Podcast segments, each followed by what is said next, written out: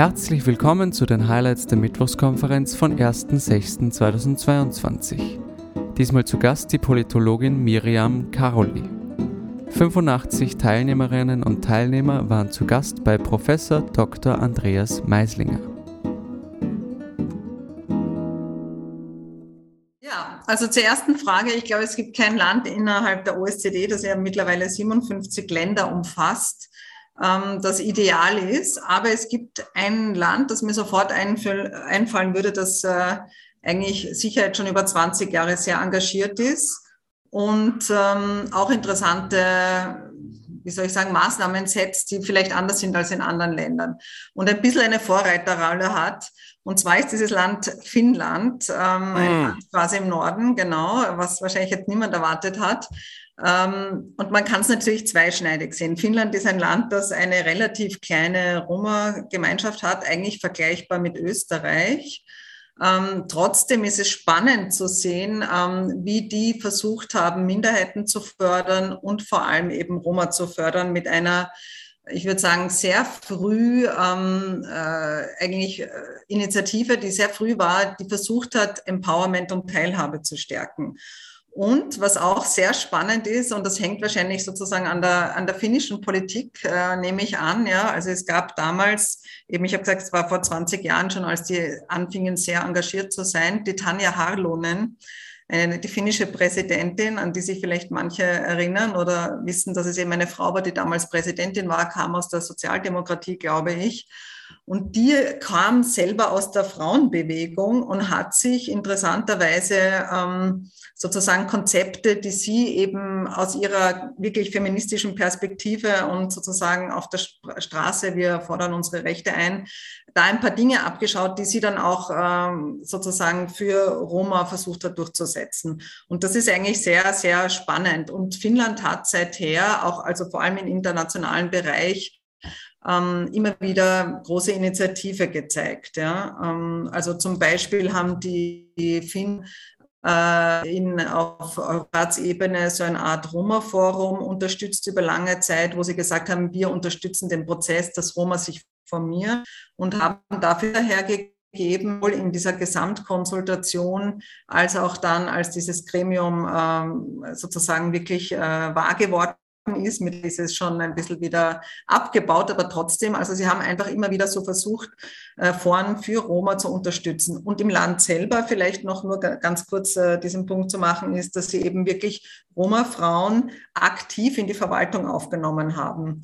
Und das ist sehr spannend, weil es eigentlich über diese Projektebene hinausgeht, dass man nur Projekte für Roma oder soziale Integration fördert. Die haben gesagt, okay, ihr seid die Experten für eure Minderheit, wir holen euch in die Verwaltung hinein, zum Beispiel in, äh, ins Ministerium für Bildung, damit ihr uns dort helft, äh, die richtigen Policy-Maßnahmen zu setzen. Okay, das ist ein Thema, das man sehr schwer in kurzer Zeit beantworten kann, ähm, aber eine sehr, sehr wichtige und gute Frage. Ich meine, ich versuche ganz kurz nur zum Reißen und vielleicht stoppt sie mit, mich, wenn ich zu lange werde. Ja?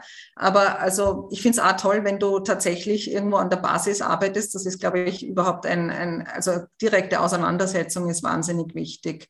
Ähm, was ich, also am Rande der Gesellschaft einmal so viel, ja, Roma sind am Rande der Gesellschaft, nicht alle, ja, aber vielleicht zwei Drittel der gesamten Roma-Bevölkerung in Europa, ja, dazu gibt es auch Studien und alles.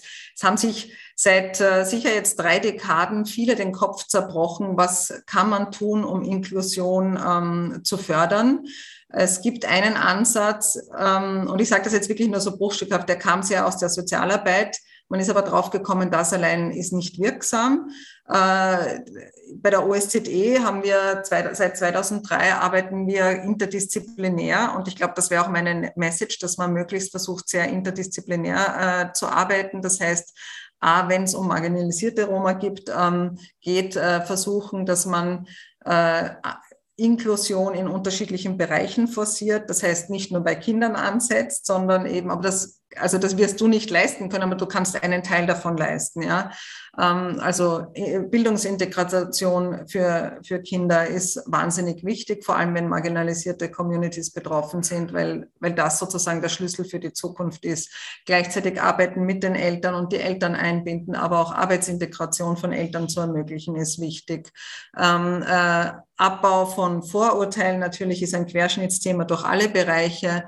Zusätzlich ist aber ähm, gerade, wenn man von Rumänien spricht, wichtig, dass man daran arbeitet, dass die Menschen aus den segregierten Siedlungen herauskommen. Ja? Das heißt, Inklusion auch denkt in einem räumlichen Komponente. Ähm, die Daniela kann mich weiter unterstützen. Aber ich, also was ich sagen wollte, ist, es muss sehr multidisziplinär gearbeitet werden. Und ich glaube, eines, was, was, was was vielleicht jetzt erst mehr und mehr Thema wird. Und ich glaube aber ein Problem ist, dass man immer versucht, nur mit Roma zu arbeiten und nicht mit Roma und anderen zum Beispiel gemeinsam. Ja, also ich glaube, das ist wahnsinnig wichtig, dass einfach auch da ein Austausch stattfindet. Sprich, arbeitet man mit Kindern, vielleicht nicht nur mit Roma-Kindern, sondern versuchen auch wirklich direkten Kontakt zu ermöglichen, weil das einfach ein Ziel ist, wo man sehr viel Vorurteile auch ähm, abbauen kann. Ja, einfach durch den, also wirklich persönlichen Kontakt zu haben, ja.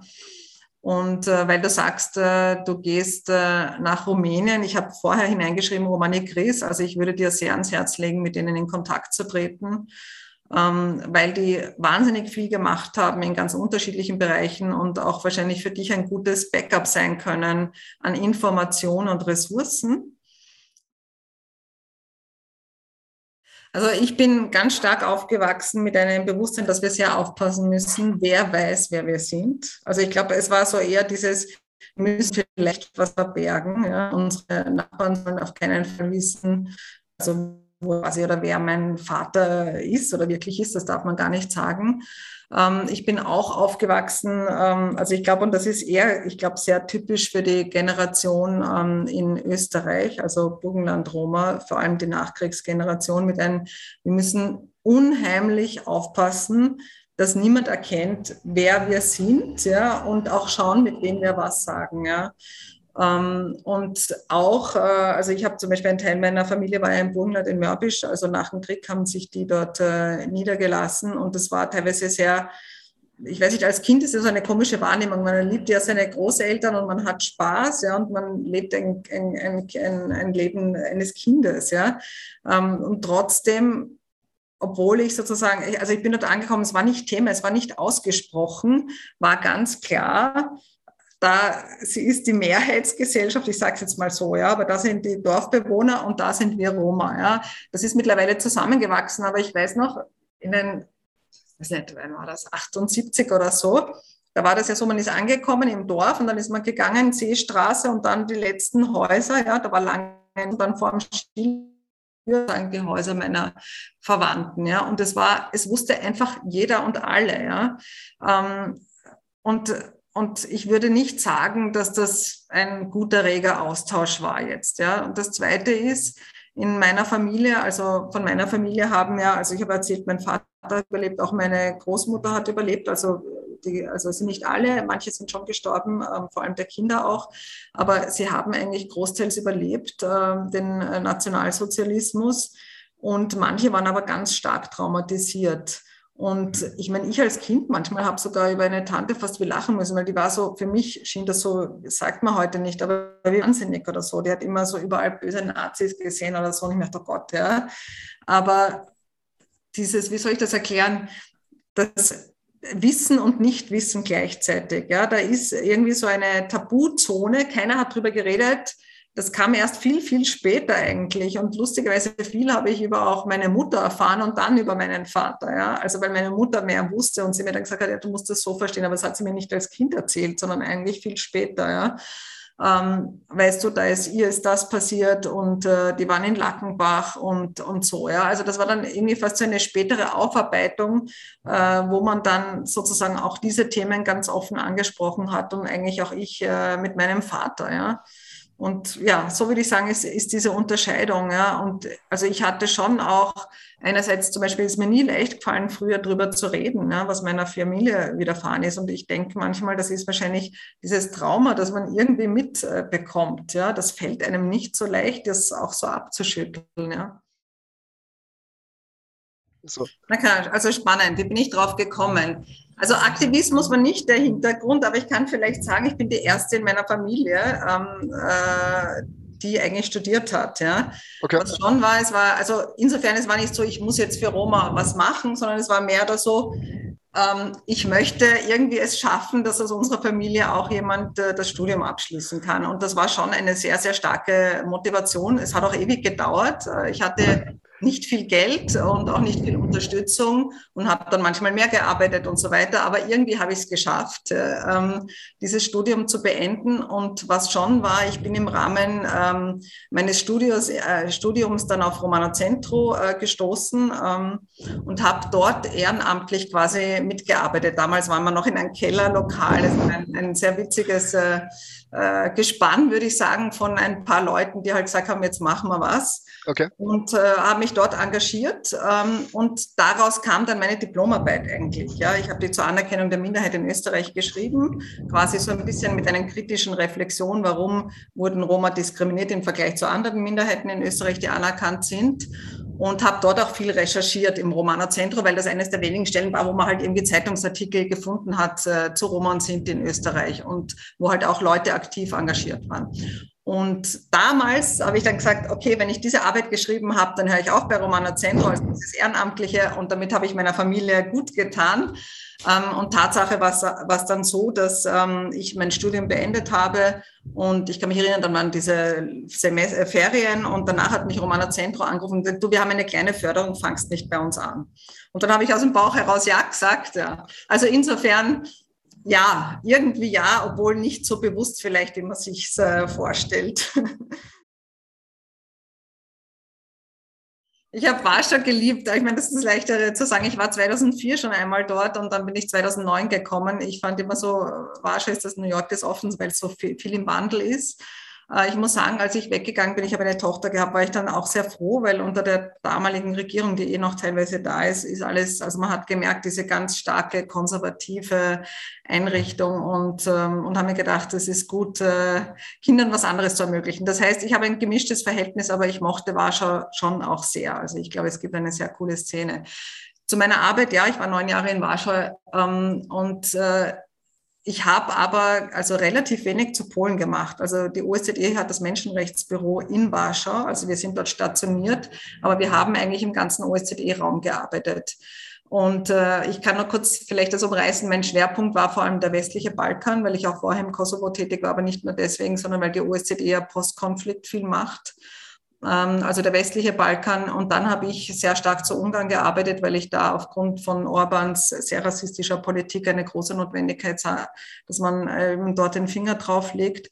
Und dann ähm, ab 14 habe ich viel zur Ukraine gemacht, vor allem, weil eben die OSZE, oder so habe ich es eben damals interpretiert, eine der wenigen ähm, äh, Organisationen ist, die im Postkonflikt tätig werden können, ja, für Minderheiten. Das kann ja auch nicht jeder. Also du brauchst dieses Mandat das konnten wir um, nicht einfach zu setzen, aber ich habe damals 14 zu Ungarn gemacht und auch den ersten Menschenrechtsbericht zu, äh, nicht Ungarn, Entschuldigung, zur Ukraine, Roma in der Ukraine. Ja.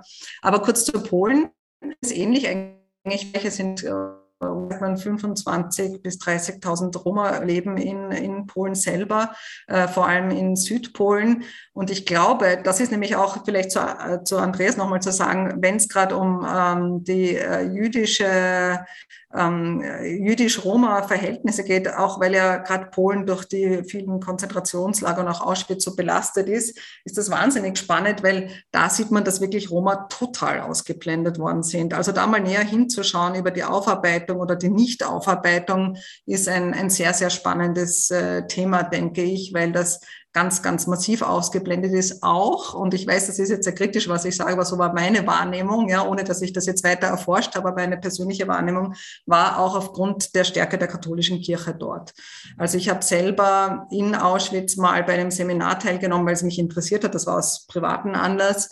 Ähm, und da waren viele Roma dort. Wir wurden da eingeladen und da hat ein Priester geredet. Und das war irgendwie so in dem Sinne, ähm, ihr habt nichts bekommen, weil die Juden haben ja alles geholt oder so. Und das war äh, sehr, sehr übel. Und das fand ich ganz, äh, ich habe das also damals auch äh, dann angesprochen, also provokant, aber also da gibt es eine, eine, schon eine ganz eigene Rhetorik. Also das ist äh, sicher ein spannendes Thema, sich das mal genauer anzusehen, aber ja.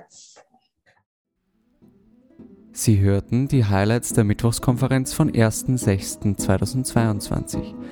Für Details zu kommenden Mittwochskonferenzen sowie allgemeinen Informationen zum österreichischen Auslandsdienst besuchen Sie unsere Website www.auslandsdienst.at.